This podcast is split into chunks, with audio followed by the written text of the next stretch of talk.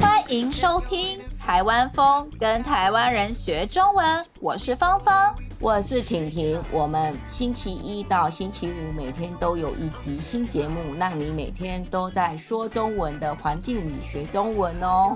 我们的网站台湾风 .com 里有我们对话的内容、生词与语法，一定要来我们的网站看看哦。台湾风 .com T A I W A N F E N G C O M。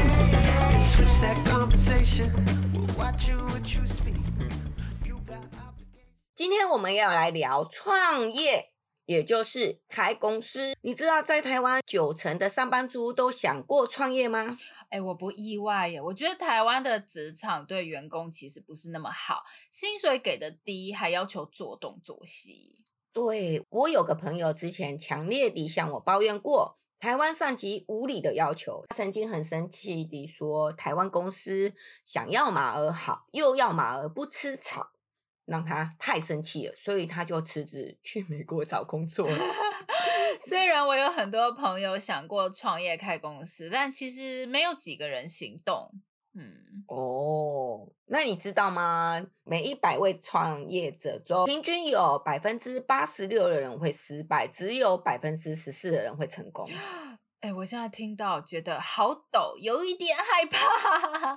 创业开公司感觉真的不容易。我发现大多数台湾人如果想要创业啊，通常是想要开饮料店、餐厅或是卖衣服的服饰店什么的。对，台湾人最常创业的三大行业分别是餐饮，比如说手摇饮料店或者是咖啡店的。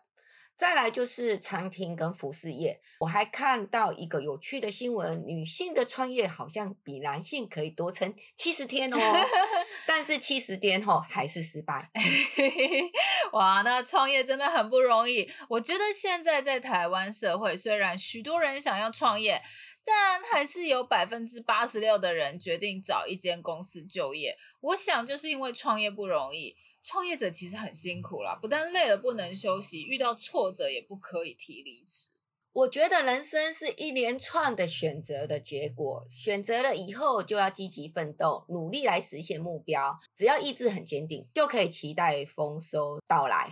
的确，只要意志坚定，总有一天一定会成功。可是你知道吗？我曾经创业过 的假的？你做过什么？我第一次创业是我在韩国的时候，那个时候。代购，也就是帮人买东西，这个职业很行很。有，好像几年前，两三年前。对对，其实之前大概，我觉得大概五年前更行更行。嗯嗯。对，所以我就在脸书开一个粉丝页。那一开始我完全没有顾客，过了一年以后，我忙到每天没有时间回顾客的讯息。哇，这样蛮成功的呢。后来呢？但是代购这个行业很竞争，顾客他们会一次密，也就是写讯息给很多做代购的人，所以如果我的价钱没有比其他的人漂亮，比其他的人便宜，他们就不会选择跟我购买。他就是比价，对，就是要比价。那当时我的顾客想要韩国的哪个商品，我就得去找，花很多时间，结果最后只赚了一点点钱。哦，也不错啦，没有赔钱就好。创业真的是很辛苦啦，我觉得我们现在录制这个播客好好玩，但是我平常教英文啊，下了班后还要录制，有时候忙到只睡四个小时，但是忙得好开心哦。可是我觉得你太夸张了，真的要多睡觉。我每天没有睡到七个小时，我就没有办法思考，没有办法工作。但是创业的心情真的是，虽然很忙，但忙得非常开心。对啊，就一直有那个干劲，然后就一直做，一直做啊，不知道是自己在嗨什么的。我觉得你太嗨。曾经有个阿伯就说：“我怀疑你有嗑药。”哎，我我其实我以前也常被我的朋友说，你有没有嗑药？对，然后你你有去过酒吧吗？就是旁边人就说，你是不是嗑药？我好多次都被陌生人说，我怀疑你有嗑药，然后或者他都直接问我说，你醉了吗？然后我就说，我还没喝哎、欸，我不敢 喝啊，因为我还没喝就这样。幸好我本来就不大需要睡很久，但是只睡四个小时，还是让我出现了黑眼圈，脸色就会变得很菜，皮肤也开始会有状况，就是皮肤比较差、比较不健康的样子。嗯嗯，这些应该都是因为睡不太够引起的啦，你还是要多睡觉啦，拜托。好啦好啦好啦，没事啦没事啦。然后我听说有人压力太大还会掉头发，有胃痛。有胃病，蛮可怕的。还好我没有这些症状。哎、欸，真的不能一直压力太大，要适时放松。嗯，对。可是这个疫情啊，就是不能游泳，不能旅行，就是、你没有办法放松。你懂，你懂，你懂。有时候放松，因为如果你习惯以一个模式在放松，然后突然间那个模式已经。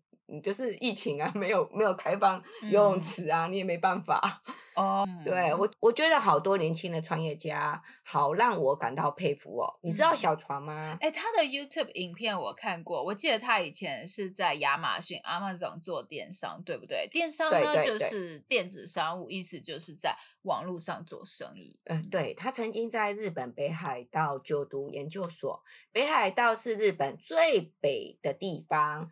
他在那时候开始学习网络行销和创业的知识，还有在网络上卖二手化妆品赚取零用钱。哎，蛮厉害的！我每次有不太需要的东西都直接丢了，懒得放到网络上卖。我果然没有生意头脑，不会赚钱。他研究所毕业以后啊，到日本的东京工作，后来应该是觉得自己不大适合大公司上班。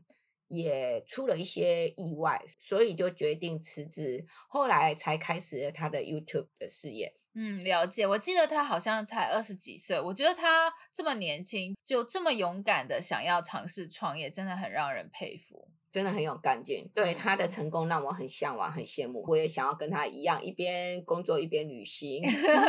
你就 很想要旅行就对了。对，什么都围着旅行绕吼，好奇怪。我最欣赏的创业家是一个叫丫头的，是不是以前电视节目的《我爱黑社会》里的一个女生啊？对，她小时候很穷，所以她一直努力工作存钱。现在她不但开了饮料店。美容中心还有桌游店，我看去年的资料，它现在有七家公司，然后已经有三百多家店了。哎、欸，很励志哎，好厉害哦，厉害，很励 志哎，我超喜欢这样的女生。那你可以再多讲一点吗？嗯，然后呢，她。因为他的生意都非常成功，我觉得是因为他一直以消费者的角度去看事情。比方说，呃，他的美容中心是因为他之前去其他的美容中心做脸的时候，发现，哎，他都得跟其他的女生一起做脸，他觉得没有隐私，所以他就开了美容中心，每个客人都有自己的一个空间。做脸就是要保养脸，让脸更干净。更漂亮，我懂，所以他开公司是为了需要的人服务，难怪他会成功。对，我觉得他很了解市场，而且他其实数学不好，但为了让公司营运的更好，他马上开始学习会计，看财务报表。我觉得我真的还蛮佩服他的。当你需要的时候，你学习是会完全就是会吸收的，你又马上用，对，所以你就不会忘记。没错，这是很好的典范，好励志哦！谢谢你分享。